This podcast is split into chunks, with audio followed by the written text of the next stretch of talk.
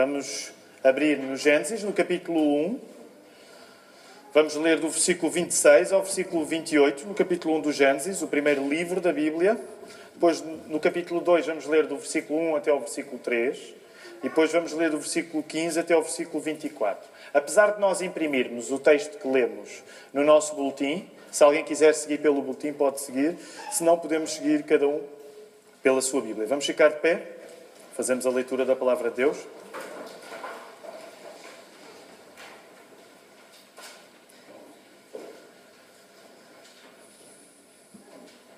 Também disse Deus: Façamos o homem à nossa imagem conforme a nossa semelhança.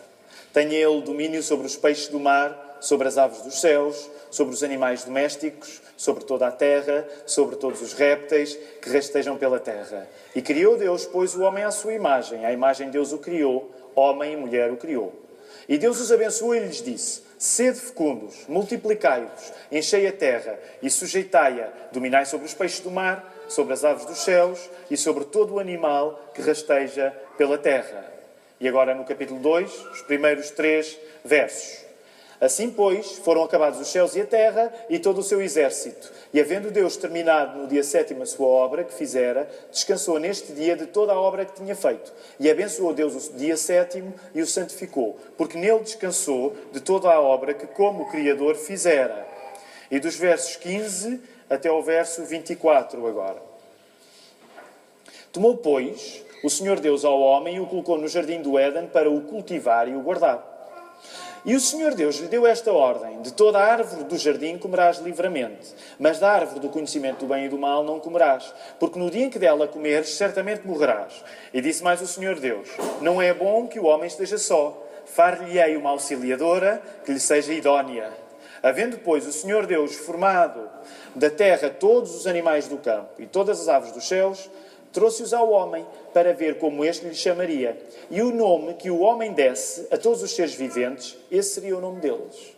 Deu nome o homem a todos os animais domésticos, às aves dos céus e a todos os animais selváticos, para o homem, todavia, não se achava uma auxiliadora que lhe fosse idónea. Então o Senhor Deus fez cair um pesado sono sobre o homem e este adormeceu. Tomou uma das suas costelas e fechou o lugar com carne. E a costela que o Senhor Deus tomara ao homem, transformou-a numa mulher e lhe a trouxe. E disse o homem: Esta, afinal, é osso dos meus ossos e carne da minha carne, chamar-se-á varoa porquanto do varão foi tomada. Por isso deixa o homem pai e mãe e se une à sua mulher, tornando-se os dois uma só carne. Podemos ficar sentados, queridos irmãos.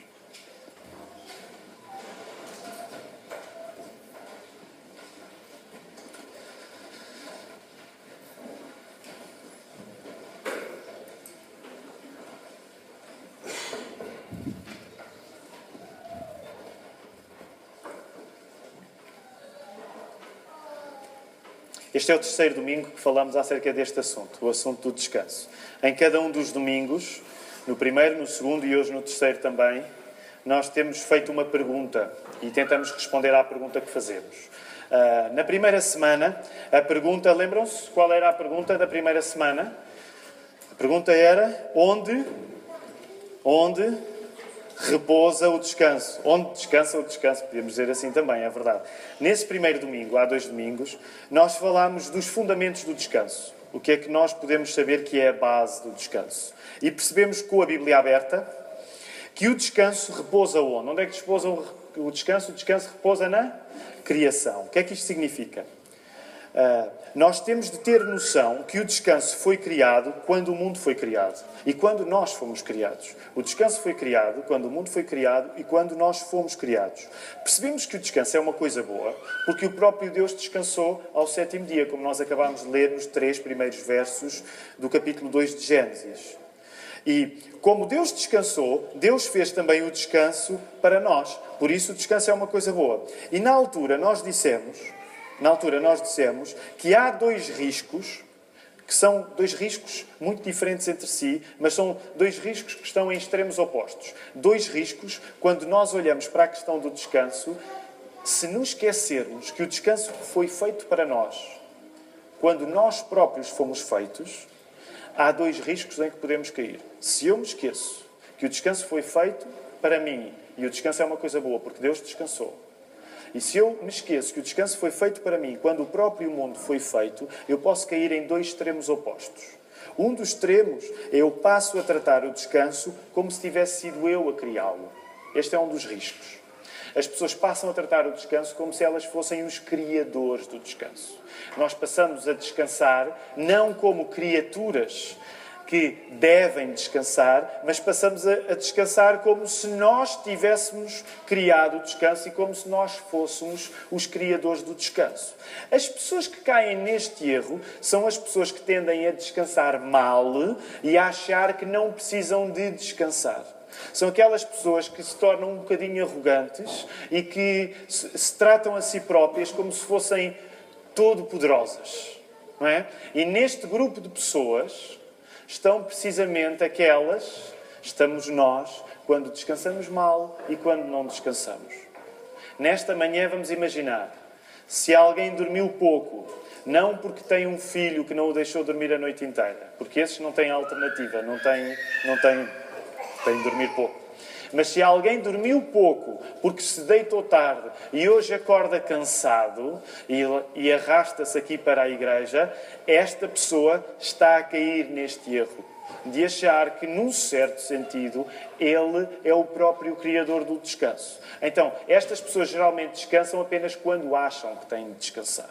Este é um dos riscos em que nós caímos quando nos esquecemos que somos criaturas e quando julgamos que somos criadores. Então, este é um dos riscos. No outro extremo oposto, o outro risco onde nós podemos cair são aquelas pessoas que, ao contrário de achar que são criadores do descanso, tratam-se a si próprias como se fossem criaturas do descanso. Então, estas são as pessoas que vivem para descansar. São as pessoas que acham que descansar é o grande objetivo das suas vidas. Não é? E, portanto, estas são aquelas pessoas que, num certo sentido, o descanso é o seu Deus. Este é um outro extremo que está longe do primeiro que nós vimos, mas que também cai no mesmo erro. Quer a pessoa que nunca descansa, porque acha que não precisa descansar, quer a pessoa que vive para descansar, as duas caem no mesmo erro, apesar de o praticarem de maneiras diferentes. Esse mesmo erro é que elas esquecem que o descanso foi feito na criação e que, por causa disso, elas têm de lidar com o descanso enquanto criaturas são dois erros em que nós podemos cair. Na semana passada, a pergunta era diferente. Alguém se lembra da, da, da pergunta da semana passada? A pergunta era. Na primeira semana era onde repousa o descanso, e tivemos a falar a base do descanso lá na criação. Na semana passada era qual?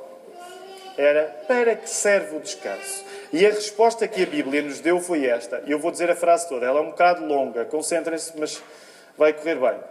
A resposta da semana passada é assim: para que é que serve o descanso? Porque é que existe o descanso? O descanso serve para, enquanto criaturas que nós somos, criaturas diferentes do Criador, porque o Criador é o Criador e nós somos criaturas, concordam comigo? Nenhum de nós é Deus aqui esta manhã? Concordam comigo? Nenhum de nós é Deus? Somos todos criaturas, não somos? Pronto. Então o descanso serve para nós, criaturas, sendo diferentes do Criador, podermos ser como o Criador é. Isto é um paradoxo. Deus criou-nos criaturas, pessoas diferentes dele. No entanto, Deus chama-nos a nós nos comportarmos como ele se comporta. E por isso, se Deus descansou ao sétimo dia, a moral é que nós temos de descansar como ele descansa. Então é este grande paradoxo, uma coisa que parece uma contradição, mas não é, que nós tivemos a falar na semana passada. Para que serve o descanso? O descanso serve para nós, enquanto criaturas, sermos diferentes de Deus, ao mesmo tempo que somos chamados a comportar-nos como Deus se comporta, ao mesmo tempo que somos chamados a sermos como Deus é. Também nos apercebemos que descansar é importante porque nos ajuda a sermos criaturas diferentes de Deus. Nós precisamos descansar de uma maneira que Deus não precisa. Deus precisa descansar. Perguntámos, fizemos esta pergunta semana passada. Deus precisa descansar. Deus cansa-se. Deus não precisa descansar. Uma das coisas que nós percebemos é que quando Deus descansa, Ele não se está a desforrar do trabalho. Deus não, não, não descansou ao sétimo dia a dizer: Estava a ver que nunca mais me livrava desta trabalheira. Não foi para isto que Deus descansou. Deus descansou para celebrar o trabalho que tinha tido. Portanto, isto quer dizer que o descanso é uma oportunidade para nós celebrarmos o trabalho que fazemos. Ora, quando nós somos criaturas, uma das diferenças que nós temos de Deus é que Deus é omnipotente. Alguém aqui nesta manhã é omnipotente? Ninguém é omnipotente. Por não sermos omnipotentes, o descanso ajuda-nos a ser criaturas diferentes de Deus, ao mesmo tempo que nos ajuda a comportar-nos como Deus se comporta. E quando, coloquem os vossos olhos, por favor, de, de volta em Gênesis capítulo 1, versículo 28. Gênesis 1, 26, Gênesis 1, 28, eh, é quando Deus nos diz aquilo que nós temos de fazer. E uma das coisas que nós nos apercebemos neste, nesses textos é que Deus coloca em nós a, a, imagem dele. Nós temos a chamada imago Dei, quer dizer que todas as pessoas que existem no planeta ou que já existiram são pessoas feitas à imagem de Deus. Isto significa que, apesar de nós sermos diferentes de Deus, nós somos chamados a viver como Deus vive. E é é isso que costumamos chamar o mandato cultural. E depois, no final da semana passada, lembram-se que fizemos, eu deixei algumas perguntas para poderem pensar. Na quinta-feira, na nossa reunião de oração, aliás, deixa-me fazer este anúncio, o culto de quinta-feira é um culto público. É verdade que acaba por ser um culto mais intimista, mais virado para a oração, mas são todos muito bem-vindos a vir na quinta-feira às oito. Na quinta-feira às oito nós estivemos a falar acerca de algumas das perguntas que eu tinha deixado. Ora, esta semana nós queremos progredir um bocadinho acerca do sítio onde ficámos a semana passada. Se nós, na semana passada, ficámos no ponto de reconhecer que a Bíblia nos fez criaturas diferentes de Deus, ao mesmo tempo que nos chama a ser criaturas que existem como Deus existe, a pergunta que nós hoje devemos fazer é: o que é que o descanso me ajuda a fazer? E esta é a pergunta deste domingo. O que é que o descanso nos ajuda a fazer? Se tiver se tomar nota, escreva a pergunta. O que é que o descanso nos ajuda a fazer? Porque é essa resposta que nós queremos responder nesta manhã. E para isso temos de ir continuar com a Bíblia aberta e perceber como é que o Espírito Santo nos vai orientar. Para que é que o descanso serve no sentido o que é que o descanso me ajuda a fazer? O que é que o descanso me ajuda a ser? Porque já falámos na semana passada, mas queremos entrar mais fundo nesta questão. O que é que o descanso me ajuda a fazer? Ora, se nós tivermos de responder muito sucintamente, é uma resposta que, sendo sucinta, ainda é longa. Eu vou dar a resposta e depois vou tentar explicá-la. À pergunta: o que é que o descanso me ajuda a fazer? O descanso ajuda-nos, enquanto criaturas, a executar a vocação que Deus nos dá de, na sua criação, sermos sacerdotes, reis e profetas. Foi uma grande resposta, não foi? Vou voltar a repetir. Para que, o que é que o descanso nos ajuda a fazer? O descanso ajuda-nos, enquanto criaturas, a executar a vocação que Deus nos dá de sermos sacerdotes, reis e profetas. Eu sei que é uma resposta um bocado teológica e pode parecer um bocado chata. Mas eu gostaria de explicar esta manhã um bocadinho melhor o que é que isto quer dizer. Número um, nós somos chamados a ser sacerdotes. Número dois, nós somos chamados a ser reis. Nós somos chamados a ser profetas. Como é que nós sabemos estas coisas? Precisamente por aquilo que nós ouvimos no mandato cultural. Gênesis 1, 26, Gênesis 1, 28. Nós somos chamados nesses dois versos a sermos sacerdotes, a sermos reis e a sermos profetas. Há pergunta, e eu estou a abreviar muito, porque senão não saímos daqui esta manhã, mas há pergunta: o que é que é um sacerdote?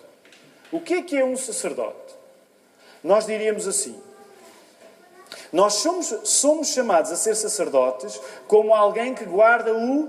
O que é que o sacerdote geralmente tem de guardar? Ele guarda o quê? Guarda o. O. O sacerdote geralmente ele guarda o quê? Que, que, que coisa é que ele guarda? O sacerdote ele geralmente guardava o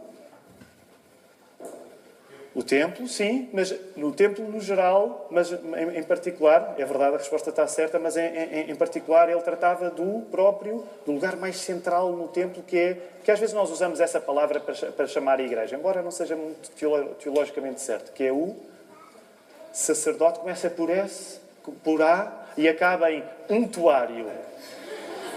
Hã? Santuário, ok? Santuário. O sacerdote cuida do santuário. A palavra santuário vem de que palavra? Santo. Ok, então rapidamente entendermos algumas coisas. Nós podemos entender que ser sacerdotes é guardar o santuário e trabalharmos e esforçarmos-nos para o santuário continuar a ser o quê? Santo. O sacerdote é aquela pessoa que se esforça para que aquilo que é santo continue a ser santo. Nós podemos perguntar: o que é que é santo? Aquilo que é santo para Deus, uma maneira de abreviar, é aquilo que é bom. Aquilo que é bom. Por isso é que nós hoje não lemos, não é? Mas a semana passada falámos nisso. Se nós começarmos a ler Gênesis no capítulo 1, Deus é fã da palavra bom. Porque no final de cada dia de trabalho ele dizia bom. E quantas vezes ele disse isso? Seis vezes. O santuário é. O sacerdote é aquela pessoa que se junta a Deus na tarefa de dizer: Deus diz que isto é bom, eu digo que isto é bom também. Deus diz que isto é santo, eu digo que isto é santo também. Nesse sentido, quando Deus nos criou, criou-nos para que nós tivéssemos olhos e sentidos para o que é bom e que nós disséssemos: Isto é mesmo bom. Deus disse que é bom e eu concordo com Ele. Isso é ser um sacerdote. Podemos entender, no contexto da criação do mundo também, que neste sentido, o próprio planeta onde nós fomos criados também é um santuário. Tanto que hoje em dia, muitas vezes se usa a expressão santuário para falar em alguns sítios que praticamente não foram mexidos pela civilização. É? Às vezes, se nós estivermos a, a ver um documentário da National Geographic, se for um lugar assim ultra selvagem que não foi mexido, as pessoas muitas vezes o chamam um santuário da natureza. Uma das nossas funções como sacerdotes é percebermos como Deus ama o que criou e trabalharmos de acordo com a ideia de que aquilo que Deus ama deve continuar a ser amável. Aquilo que Deus ama deve continuar a ser amável. Tal como o sacerdote judeu do Velho Testamento era minucioso com as regras de pureza, não temos tempo para ir lá, mas quando nós lemos no Velho Testamento, no Pentateuco, livros como o livro do Levítico, são cheios de regras. Olha, são aqueles livros que quando as pessoas decidem, eu este ano vou começar a ler a Bíblia, começam a ler a Bíblia, Gênesis corre muito bem, Êxodo corre mais ou menos e Levítico começa a correr muito mal. Porquê? Porque é regras e regras. O sacerdote tem de fazer assim, o sacerdote tem de fazer assado. E são coisas difíceis para nós lermos. Mas sabem, uma das maneiras como nós temos de ler o livro de Levítico é percebermos que aquilo que é bom merece minúcia, merece detalhe. Quando nós gostamos muito de fazer alguma coisa, como é que nós fazemos essa coisa? Fazemos com detalhe. O sacerdote é alguém que gosta do detalhe porque sabe que Deus está nos detalhes também. E, portanto, aquilo que Deus fez com, com qualidade, o sacerdote está lá para dizer: isto tem mesmo qualidade, não tem? O sacerdote está lá para fazer isto. Como sacerdote, nós, nós, afirmamos que o que Deus criou é bom e deve continuar a ser bom. Nós tornamos as pessoas mais interessadas em manter a qualidade da criação. Outra maneira de colocar isto é dizer que aquilo que é santo, bom aos olhos de Deus, deve ser santificado por nós. Isto é o papel de um sacerdote. Ok. Primeiro, o papel do sacerdote é fazer isto. Qual é a, seguir? É sermos sacerdotes e sermos reis. Reis, se calhar, aquela palavra que entre sacerdote, rei e profeta foi a que nós gostámos mais, não é? Nós pensamos, agrada-me a ideia que Deus me tenha criado para eu ser rei, não é? Então, o que é que isto quer dizer? Que tipo de rei é que Deus quer que nós sejamos? Nós somos chamados a ser reis na medida em que devemos exercer um domínio sobre a criação que reflete o domínio último que pertence a Deus. Temos de dizer isto preto no branco, mesmo que seja politicamente incorreto dizer isto. Deus criou-nos acima da criação. Nós valemos mais do que a natureza vale. E hoje em dia é quase crime dizer isto. Eu, não quero entrar aqui em polémicas. Hoje em dia, por exemplo, há um, há um partido que mete os animais ao nível dos homens. E os cristãos têm de dizer: isto é falso, nós estamos acima dos animais. Uma alma humana, como a Bíblia diz, vale mais que o mundo. O homem vale mais do que a natureza. E por causa disso, o homem está acima da natureza. Porque o homem foi chamado a ser rei da natureza, a dominar a natureza. a tratar das plantas, a tratar dos animais. Um homem vale mais do que a natureza. A natureza não vale mais do que um homem. E eu não quero, ninguém se zangue comigo. Eu tenho uma gata em casa e eu já fui um grande amante de gatos. Depois tive filhos e o meu coração não tinha espaço para todos. Mas, olha, há uns tempos eu e a Ruth levámos uma plaquinha tão bonita, tínhamos em madeira, dizia assim: I love cats. E pensámos, Ruth, vamos destruir esta idolatria. E levámos para o lixo. Meus irmãos, é assim, eu tenho uma gata, a gente alimenta, eu dou-lhe água e biscoitos. Mas, queridos irmãos, eu não posso amar gatos e eu não posso amar cães, e eu não posso amar periquitos, no sentido em que eles ocupem em mim um espaço que só os seres humanos devem ter. E eu não quero que ninguém hoje maltrate o seu animal de estimação. Trate-o bem. Eu também tenho lá a nossa gatinha sombra. Mas, queridos irmãos, nós estamos acima da natureza. Uma cultura que leva cães à altura de homens é uma cultura que despreza as criaturas. E a nossa cultura é uma cultura doente pelo modo como as pessoas tratam os seus cães. Tratam muitas vezes os seus cães como não tratam os seus filhos. E isto é um sinal que nós somos uma cultura doente. Ora, que tipo de reis é que Deus quer que nós sejamos? Deus não nos colocou abaixo da criação ou da natureza, mas acima dela. Essa superioridade que nós temos em relação à criação não trabalha contra a criação. Antes, pelo contrário, nós sermos os reis da criação é uma responsabilidade que nós temos em sermos os mais empenhados nos interesses da criação. Sermos reis é, nesta compreensão, sermos servidos pela, pela criação. E nós temos de dizer: a criação está cá para nos servir. Eu, eu lamento se isto soa mal, mas a criação está cá para nos servir. Mas ouça, a criação está cá para nos servir. Mas nós estamos cá para zelar que tratamos da criação.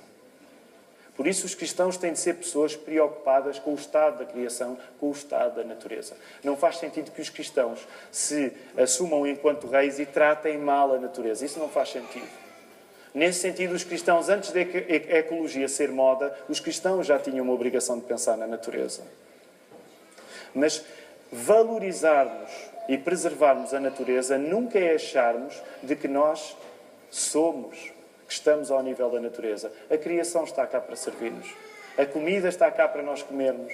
Os animais estão cá para nós podermos tratar deles e tudo isso. E esse é um dos nossos papéis de rei. A criação não é uma embalagem descartável, mas a criação é um reino a manter.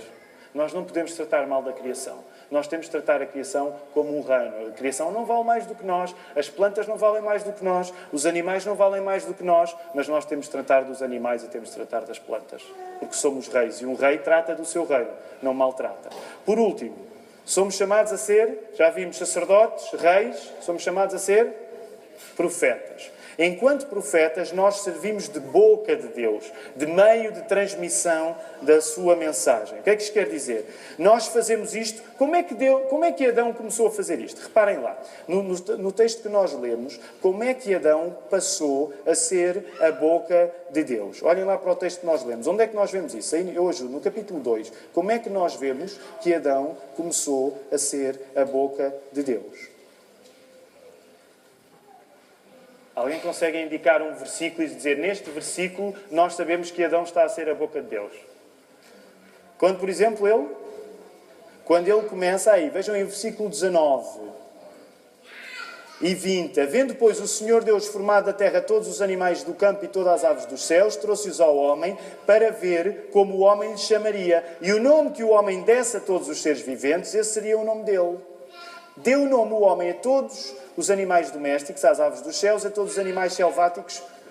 Portanto, a partir do momento em que Adão começou a dar nomes aos animais, Adão está a ser uma voz profética na criação que Deus fez. Nomear as coisas, o que é que é? Dar nomes às coisas é o quê?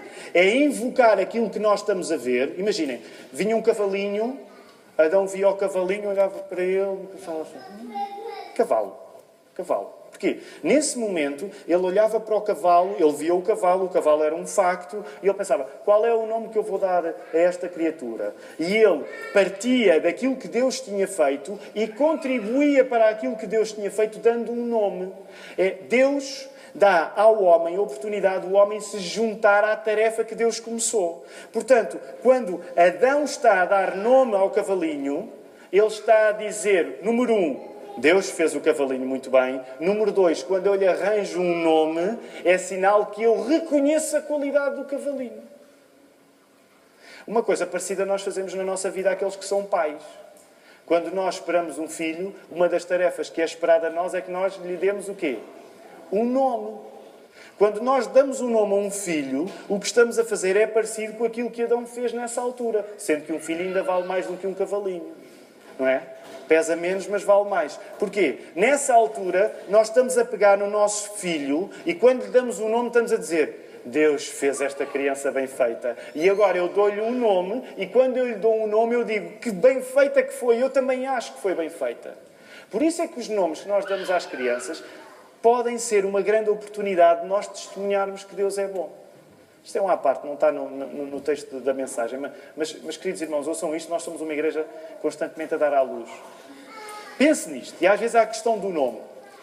Pense nisto. Quando escolher um nome para a sua criança, pense num nome que possa servir de dizer Deus é bom e através da vida desta criança eu digo Deus é mesmo bom. Porque às vezes a nossa tendência é darmos nomes aos nossos filhos pelas modas. Agora vem a moda para ali, é? nos anos 80 eram as Vanessas, agora são as Marias, e, é, e, e tudo isso, e nós andamos pelas modas. Mas pense no nome que dá. Atenção, eu tenho uma filha chamada Maria que foi a tentar dar um bom nome. Não é? Mas pense no nome que dá às coisas. Porque quando dá um nome às coisas, está a juntar-se à qualidade que Deus fez e está, e está a pedir que essa qualidade continue. Portanto, imaginem, quando. Deixem-me só dar o nome de outro, de outro bicho, porque este é aquele sempre que eu uso nestas alturas. No momento em que Adão chama ornitorrinco ao ornitorrinco, ele não só se diverte, mas no momento em que ele chamou ornitorrinco, é como se ele passou, ele passou a perceber melhor o ornitorrinco. No momento em que Adão dá um nome a um bicho, chama-lhe ornitorrinco, ele riu-se, obviamente vê-se que Adão achou graça ao animal, e ele diverte-se com isso, ele tem prazer com aquilo, e ele, ao dar aquele nome, é como se passasse a saber melhor o bicho pelo nome que lhe deu. Quando nós damos nome a alguma coisa, é como se passássemos a conhecer melhor essa coisa pelo nome que lhe estamos a dar. Porque foi assim que Deus criou as coisas. Como é que Deus criou as coisas? Pela sua palavra. E agora dava só um sermão sobre isto, não vou fazer. Mas só pela importância de nós sermos feitos pela palavra de Deus. Aquilo que Deus diz é muito importante. Aquilo que nós dizemos é muito importante. Sabem porquê? Porque o mundo foi feito através da palavra. Por isso é que as palavras interessam e por isso é que nós devemos ter cuidado com as palavras. Porque Deus fez o mundo através da palavra. Nós somos feitos de palavras, somos criaturas de palavras. Enquanto profetas, nós juntamos a Deus na construção de uma grande cidade-templo. Que cidade-templo é essa? É o processo desta natureza física, deste planeta, deste mundo, deste universo que nós habitamos agora, estar a ser transformado futuramente em novos céus e nova terra. Este mundo vai ser, vai dar lugar a um novos céus e a nova terra. Isso quer dizer que, na prática, um profeta na Bíblia é sempre um jardineiro, ao mesmo tempo que é um biólogo e ao mesmo tempo que é um arquiteto. São estas coisas todas ao mesmo tempo. Ele cuida do jardim, ele dá nomes às coisas, ele arquiteta a cidade. Ora, no mandato cultural em Gênesis 1, 28, nós lemos: Deus abençoou e disse: Crescei, multiplicai-vos, enchei a terra, sujeitai-a, dominai sobre os peixes do mar e as aves dos céus e sobre todo o animal que se move sobre a terra. Neste verso e no espírito dos dois primeiros capítulos de Gênesis, nós confirmamos que Deus nos mete mesmo na criação como sacerdotes, reis e profetas. Deus patrocina que nós desenvolvamos os recursos naturais da terra através da ciência e da tecnologia. Por isso é que o cristianismo não é contra a ciência. O cristianismo não é contra a tecnologia, porque não haveria ciência e tecnologia se não houvesse cristianismo. Deus fez o homem para nós nos juntarmos a Deus nesta tarefa de podermos beneficiar da coisa boa que a criação é. A cultura é, neste sentido, um cultivo, um desenvolvimento daquilo que Deus fez, como que adornando o mundo. Quando nós criamos uma cultura, seja através da ciência, seja através da tecnologia, é como se nós embelezássemos aquilo que já é belo. É como se nós eh, puséssemos um anel no mundo, é como se nós puséssemos um fio, um colar bonito no mundo. Por isso é que, é que até a nossa arquitetura deve ser uma maneira de tornar bonito aquilo que Deus fez bonito. Não deve ser uma maneira de tornar feio, mas de tornar bonito. Ora, na terceira página do nosso boletim, só aí duas frases de um escritor chamado Joe Rigney. Ele é novo, ele escreveu este livro muito bom, chama-se The Things of Earth. Uh, e ele diz aqui, ele, ele, dá uma pequena definição de cultura. O que é que é cultura? É a criação de Deus, mais os esforços criativos do homem, ou da mulher, os esforços criativos humanos. Isso é a cultura. Ao construirmos uma cultura, nós reconhecemos sem dúvidas que há limites porque Deus nos colocou limites na criação. Mas no Gênesis vemos a ideia, e já falámos nisso nas duas semanas passadas, que haver limites não é mau. Deus não nos despreza porque nós somos pessoas limitadas. Deus relaciona-se connosco, mesmo tendo em conta que nós somos pessoas limitadas. Logo, isto significa que a nossa participação no mundo que Deus criou sublinha que o mundo é bom e, através da participação que nós fazemos no mundo criado, cultivando o jardim, dando nomes aos animais, criando cidades, nós tornamos a criatura, a, desculpa, tornamos a criação cada vez melhor.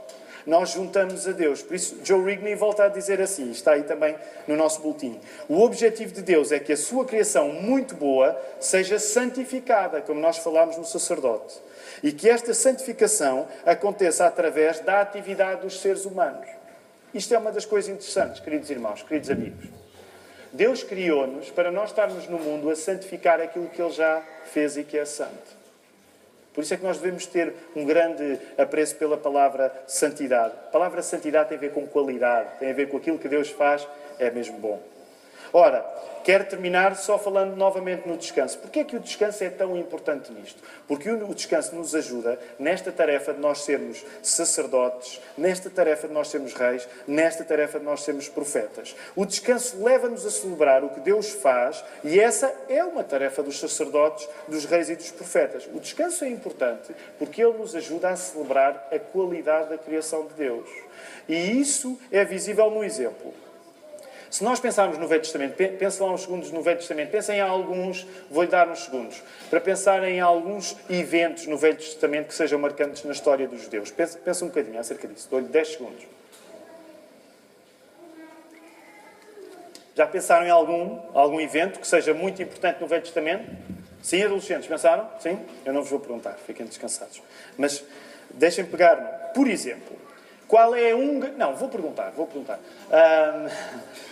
Digam assim uma coisa muito importante que aconteceu no Velho Testamento e que se tornou uma festa. Que se tornou uma festa para o povo. Muito importante.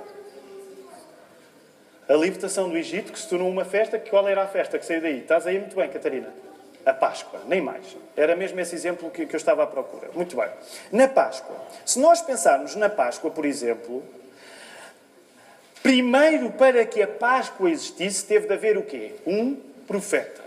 Quem foi o profeta que profetizou a Páscoa? Que os acontecimentos da Páscoa iam acontecer. Doeça quem doesse. É fácil para nós porque nós acabamos de falar nisso. Quem foi o profeta que profetizou que a Páscoa ia acontecer?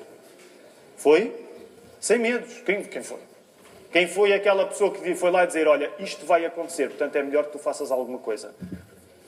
Isaías? Oh, oh. Bem, eu não, vou, eu não vou dizer quem disse Isaías, foi alguém ali naquele molho.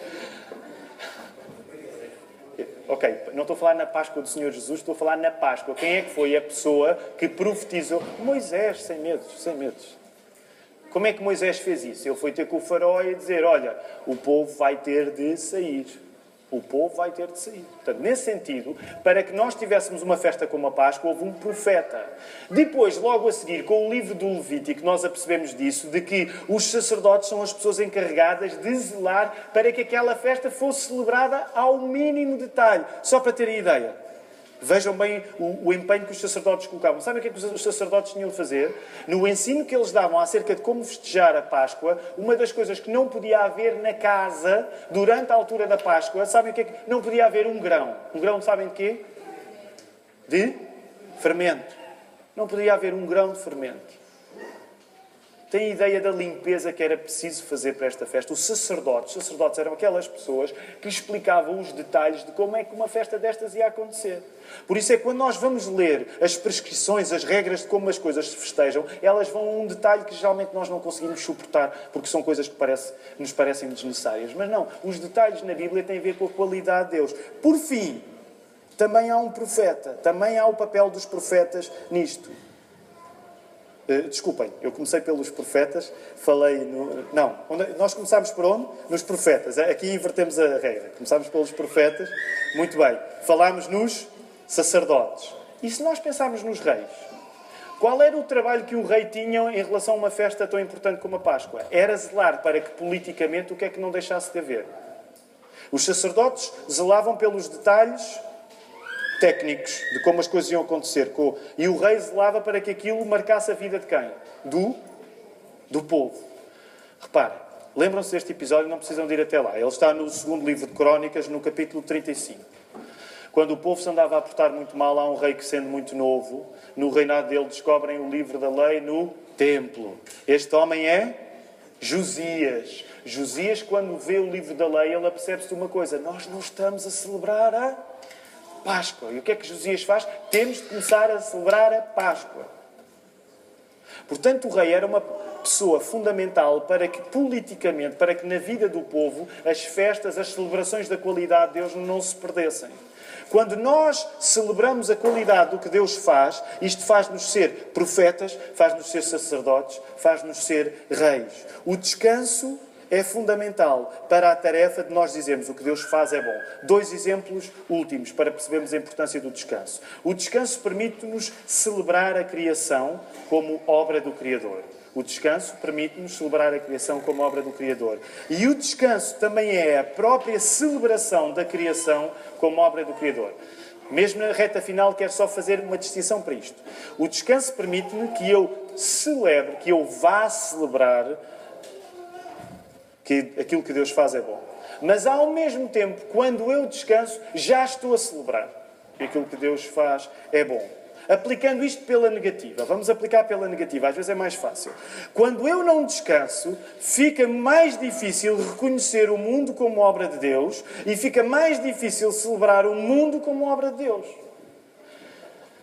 Não sei se concordam comigo, eu espero que sim, mas quando nós não descansamos, nós não temos muita vontade de celebrar a qualidade do mundo, a qualidade da criação, a qualidade das pessoas à nossa volta. Quando nós não descansamos, nós temos pouca vontade de dizer que o mundo é bom. Nós estamos cansados, arrasados e geralmente, quando nós estamos arrasados, nós temos mais olhos para a qualidade ou para os defeitos. Para os defeitos. Portanto, reparem, quando eu não descanso, quando eu não descanso, eu torno-me uma pessoa que pensa pior e que sente pior. Quando eu não descanso, eu torno-me uma pessoa que pensa pior e que sente pior. Eu perco espaço na minha vida para poder dizer Deus é bom.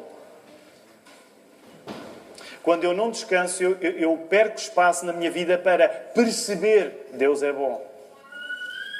Por isso é que geralmente, quando nós não descansamos na noite de sábado, é difícil louvarmos como deve ser na manhã de domingo.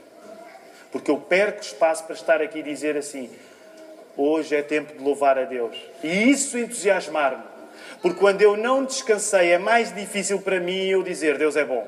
E quando eu não descansei, é, mais é difícil eu dizer para mim e pensar Deus é bom. Quantos de nós não estamos fartos de experimentar isto? De por não termos descansado, pensarmos com mais dificuldade e termos muito menos vontade para festas.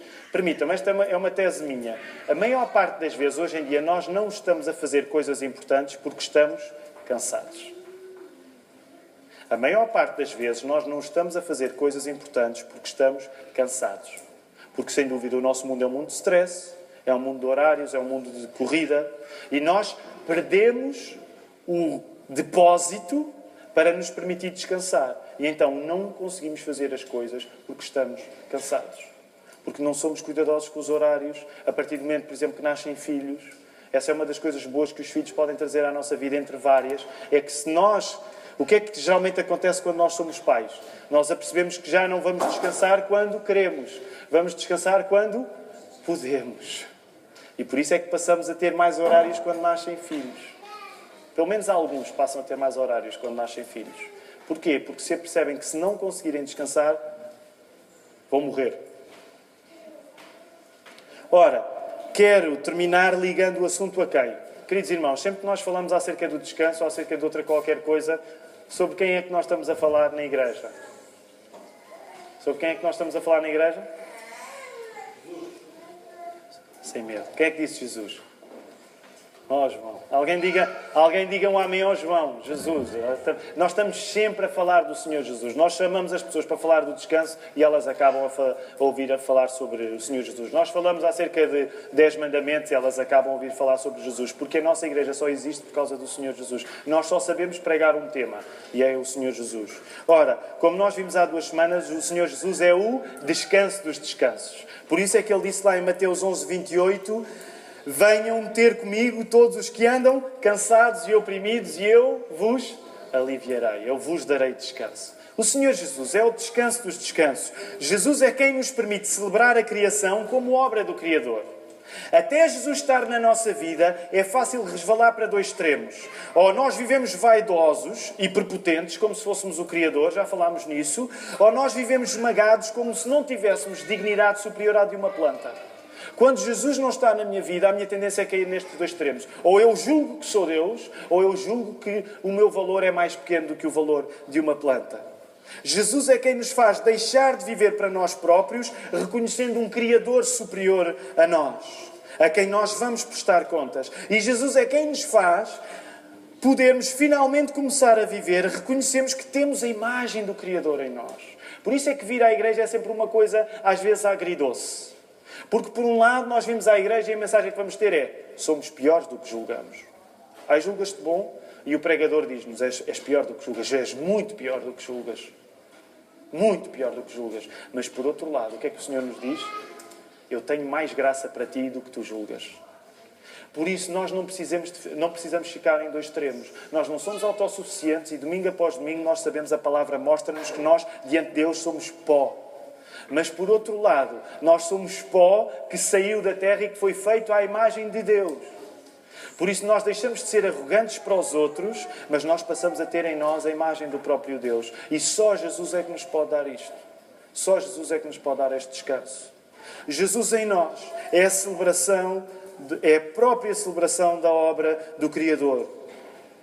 Sem querer tornar o assunto demasiado filosófico, acompanhem-me em dois dois parágrafos finais. É quando Jesus habita em nós, é quando Jesus habita em nós, como nosso Salvador, que foi enviado pelo Pai.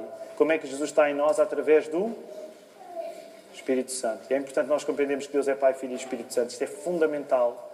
Deus foi enviado, Deus Filho foi enviado por Deus Pai e Ele está em nós através do Espírito Santo. É quando nós é quando Cristo habita em nós através do Espírito Santo que nós podemos entender e sentir a coisa maravilhosa que é Deus ter feito este mundo. Jesus em nós dá-nos um sentido para nós próprios e para todas as coisas que existem. A existência de qualquer criatura e de qualquer coisa criada serve para apontar para Jesus e dizer: Jesus é o sentido de todas as coisas. Sabem qual é a primeira frase que está na nossa declaração de fé? Não têm de saber de cor. Mas sabem qual é a primeira frase que está na nossa declaração de fé? Quando vão ao site da igreja podem encontrar lá. A primeira frase que está lá é assim: A Igreja da Lapa existe para convidar todos a participar numa aventura eterna que dá sentido a todas as coisas. Que aventura eterna é essa? Deus Pai chama os seus filhos à salvação através de Jesus Cristo, revelado pelo Espírito Santo na fé. O que é que isto quer dizer? Quer dizer que o único sítio onde nós podemos descansar é em Jesus Cristo. Porque quando descansamos nele, podemos celebrar realmente a existência de, existência de tudo o que foi criado. O que é que isto quer dizer? Se tu não tens Cristo no teu coração, tu estás a, a celebrar demasiado pouco a coisa maravilhosa que o mundo é. Se tu não crês em Cristo como Filho de Deus, tu ainda não te apercebeste a qualidade com que Deus fez as coisas à tua volta. Tu até podes achar que andas a gozar dos prazeres do mundo. Deixa-me dizer, se tu não confessaste Cristo como teu Salvador, tu ainda nem sabes o prazer que o mundo pode ter. Sabem porquê? Porque o prazer do mundo foi feito para nós termos o prazer maior em Cristo. Quando nós não somos. Eu sei que a maneira de colocar isto pode ser um bocadinho agressivo, mas quando nós não somos cristãos, nós podemos julgar. Eu, por não ser cristão, estou a gozar a vida. Tu, por não seres cristão, tá, a vida está-te a passar ao lado. Porque a vida foi feita para tu poderes louvar o Criador. O que é que nós acabámos de cantar? Para te, para te adorar ao Rei dos Reis foi que eu nasci, ó Rei Jesus. Até nós confessarmos Jesus como Salvador, a vida está-nos a passar ao lado e nós não temos como perceber a qualidade do mundo bom que Deus fez. Vamos deixar para a semana a questão do pecado, a questão do mundo, do, daquilo que o mundo sofreu. Mas nesta manhã eu quero dizer isto. Enquanto não descansares em Jesus, passas ao lado do significado para o qual foste criado, passas ao lado de poder saborear a criação como deve ser, e por causa de saboreares a criação, passas a saborear uma coisa que é melhor que a criação. O que é que é melhor que a criação? É o Criador. Se a criação é boa, imaginem a qualidade do Criador. Se a criação é boa, imaginem a qualidade do Criador. Se tu não confessares o Criador através do Senhor Jesus, tu estás a passar ao lado do melhor que o mundo tem para te dar. Que não é o próprio mundo, mas é o Criador. É quando nós descansamos em Jesus que nós contribuímos pessoalmente para que mais da criação, mais do universo, celebre Jesus. E é isso que nós queremos fazer esta manhã. Vamos terminar. Vamos, eu vou pedir ao Miguel que possamos voltar a repetir o cântico que entoámos. Ah, porque Ele está no coração daquilo que é a nossa mensagem. Esta manhã eu quero dar a oportunidade, se alguém tem algum motivo de oração, que no final gostasse de orar, eu vou ficar aqui há algum tempo.